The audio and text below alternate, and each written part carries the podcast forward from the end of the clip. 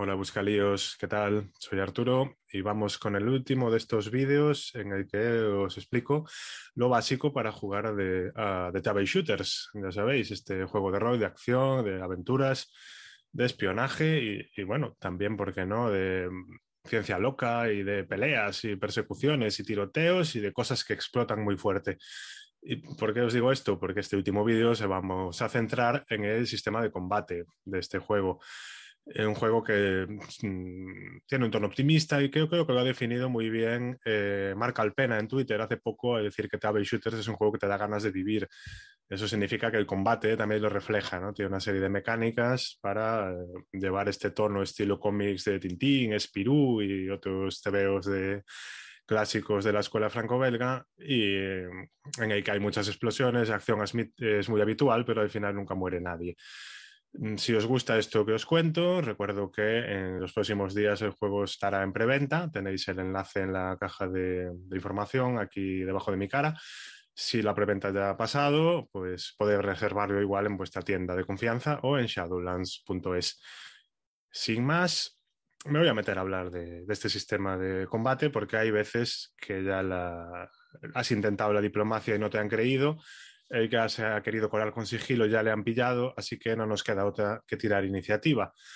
Pero como explicar un sistema de combate así a pelo es un poco árido y ya me tendréis la cara muy vista después de cuatro vídeos, os voy a poner eh, un pequeño mapita en Roll20 para varias cosas. Primero, así vemos que, cómo está funcionando la ficha en Roll20, que por ahora está solo en inglés, pero es muy útil para llevar una partida online y a mí en este caso me va a servir para que veamos un, un combate paso a paso.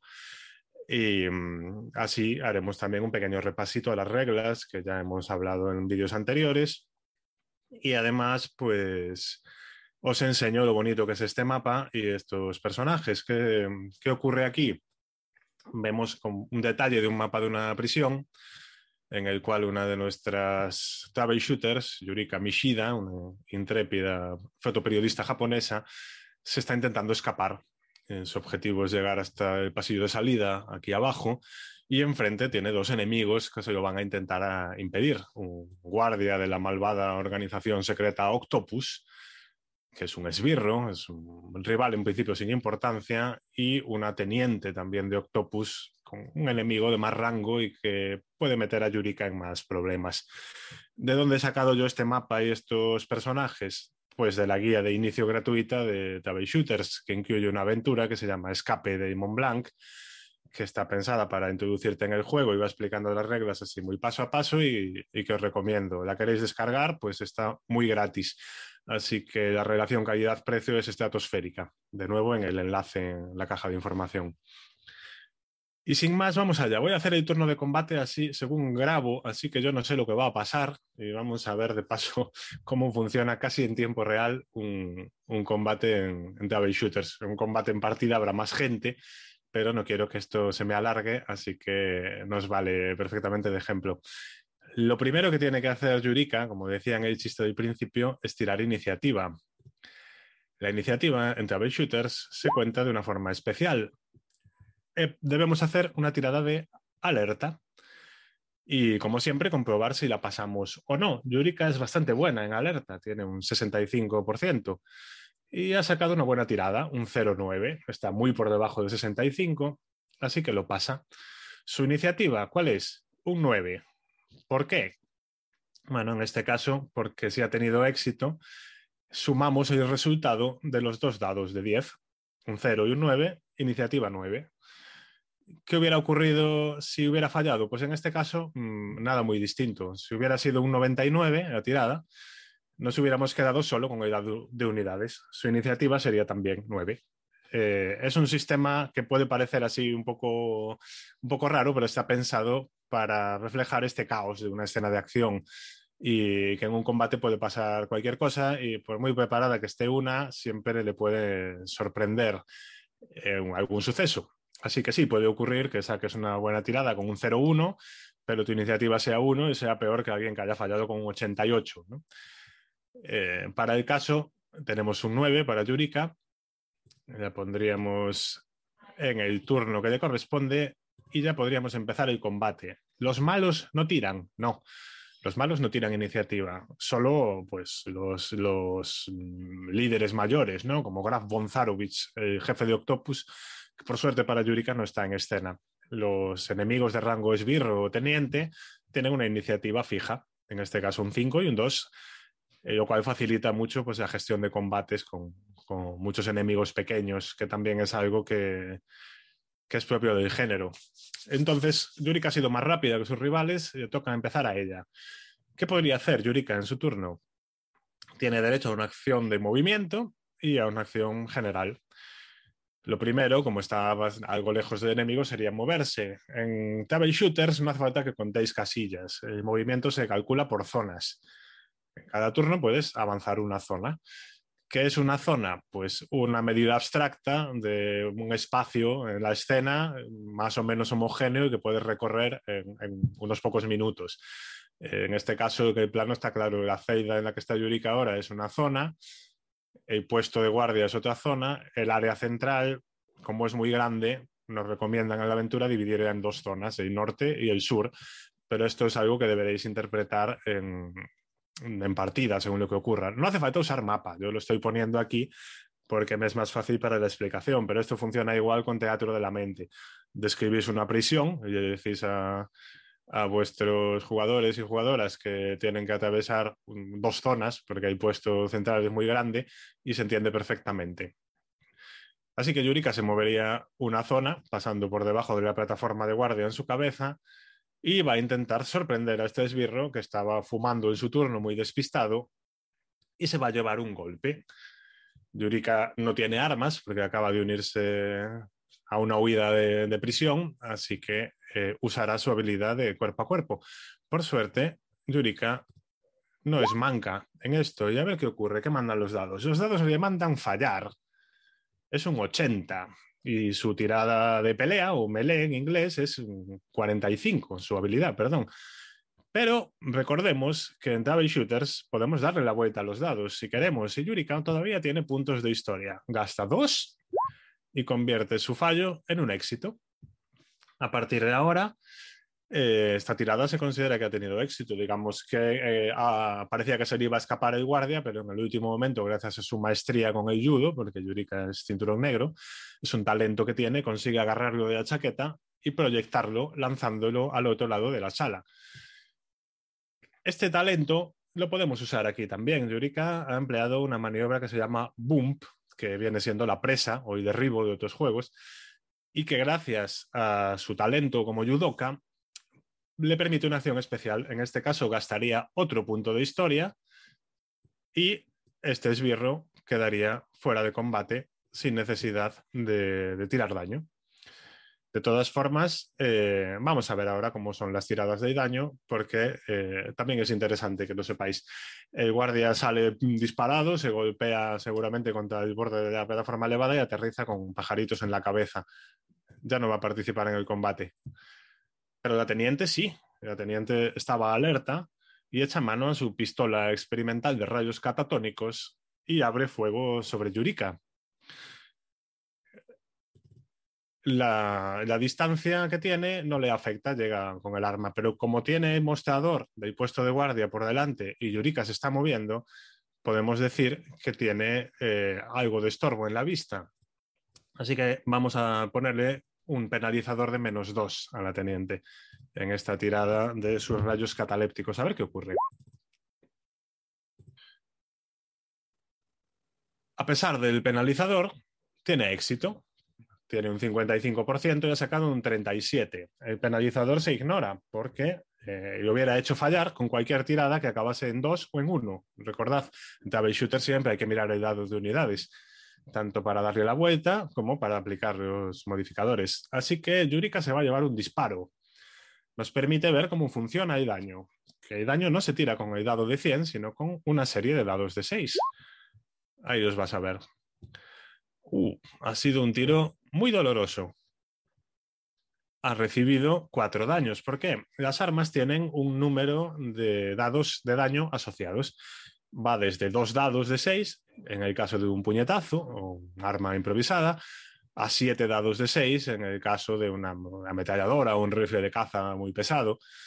Esta pistola tiene cuatro dados. Eh, los dados se tiran y se leen de esta manera. Cada dado que saque un 4, un 5 o un 6 se considera que ha tenido éxito y le resta al enemigo un punto de vitalidad.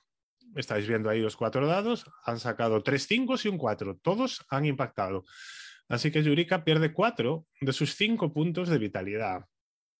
Esto la dejaría prácticamente al límite ¿Y qué ocurre en Dead Shooters cuando tu vitalidad baja a cero? Como os decía antes, no mueres, simplemente quedas fuera de, combate o te caes por una trampilla y desapareces hasta la siguiente escena porque te dan por muerto. Pero este es un juego que en principio em, los héroes siempre viven para luchar otro día y los malos para escaparse de prisión y volver con otro plan nefario. Sin embargo, Yurika sí puede decidir ponerse en peligro de muerte por su propia voluntad. Si la escena le interesara mucho, podría invocar eh, que su personaje va a darle todo, que se pone en peligro de muerte, e ignorar por completo el daño de este ataque y continuar actuando con, normalidad. No solo eso, además podría darle la vuelta a los dados siempre que quisiera. Pero mm, esta escena no justifica tanto drama, ¿no? Tiene que comerse el daño, Yurika, ¿no? Tiene otra opción, puede aceptar otro estado, aceptar una herida. El rayo ha sido eh, doloroso y, a partir de ahora, en la siguiente escena de la aventura, tendrá penalizadores por el golpe. Solo puede hacer esto una vez hasta que se cure en el hospital. Pero ahora, en la situación tensa que está, mm, mientras se quede un punto de vida, tampoco creo que le compense. Así que vamos a bajarle la vitalidad a uno recibe el daño que le queda. Yurika solo tiene 5 puntos de vitalidad. Los personajes aquí no tienen mucha vida, se acaba rápido, tenedlo en cuenta. Pero eh, le va a tocar el, turno siguiente. Yurika podría saltar por encima del panel de control y enfrentarse a la teniente. Pero tendría que hacer una tirada de agilidad, porque en este caso la zona no tiene movimiento libre. Y Yurika tiene un 15% en agilidad, así que mejor no arriesgarse. Se va a mover hasta la puerta, va como acción gratuita, va a sacar la tarjeta perforada de seguridad que le acaba de robar al guardia en su maniobra de judo y la va a abrir. Y su acción, este turno, va a ser ponerse en cobertura para evitar eh, más fácilmente los disparos de la teniente. Vamos a ver si tiene suerte. La teniente avanza un poquito dentro de su zona, intenta tener mejor posición. Yurika se ha puesto en cobertura Así que vuelve a tener un menos 2 en su tirada de ataque. ¿Qué ocurrirá en este caso? Vamos a ver qué nos dicen los dados. Una vez más, el teniente tiene éxito, en este caso por los pelos. Ha sido un 4, el último dado, así que ignoramos el menos 2. Y la tirada total es un 54 con su 55. Es un acierto. ¿Qué ocurre? Yurika está en cobertura, así que tiene derecho a una tirada de defensa. Los protagonistas, como Yurika, siempre hacen tiradas de defensa contra los ataques cuerpo a cuerpo. Y también pueden hacerla contra los disparos si, como acaba de hacer ella, se coloca en cobertura. Esto le da derecho a una tirada de agilidad. Como he dicho, no es muy buena, pero siempre puede tener oportunidades. Ah, en este caso vuelve a ser un fallo. Podríamos darle la vuelta, pero sería un peor. Hemos sacado un 25 y ha sacado y sería, convertiríamos en un 52 que no nos sirve de nada. Así que no le queda otra que aceptar el daño. Uf, el daño es tremendo. Hemos visto otra particularidad de los dados de daño de Table Shooters, que los dados de 6 explotan cuando tiras daño. Si el dado tiene un resultado de 6, se vuelve a tirar. Así que la teniente ha tenido eh, un éxito con un dado normal y, tres éxitos con un dado que ha explotado. Malas noticias para Yurika. Le queda un punto de vida y se ha comido cuatro de vitalidad. Estamos viendo que el combate en table shooters tiene siempre eh, potencial peligroso. Podría dejar que la derribaran, podría dejar que, la capturasen y ver otra escena, pero dependen de ella sus compañeras y compañeros para huir. Así que esta vez Yurika sí va a aceptar el estado de herida y va a escaparse, va a ignorar todo el daño de vitalidad, ese rayo cataléptico le ha dejado un brazo paralizado y le afectará en escenas subsiguientes, pero por ahora el turno de la teniente termina y ese de Yurika que puede salir huyendo por el pasillo de acceso y terminar su combate. Esto ha sido un, ejemplo pequeño de, combate. Eh, añado una cosa que me olvidaba explicar. Aunque Yurika hubiera tenido éxito en su tirada de agilidad anteriormente, hubiera fallado en su defensa. ¿Por qué? Porque Table Shooters gestiona las tiradas enfrentadas de una forma bastante inteligente.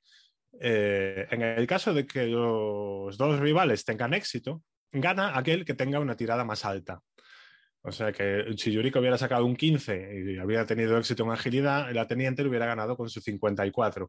Esto es así para favorecer a aquellos personajes más hábiles frente a los que lo son menos, igual tiene sentido en un enfrentamiento.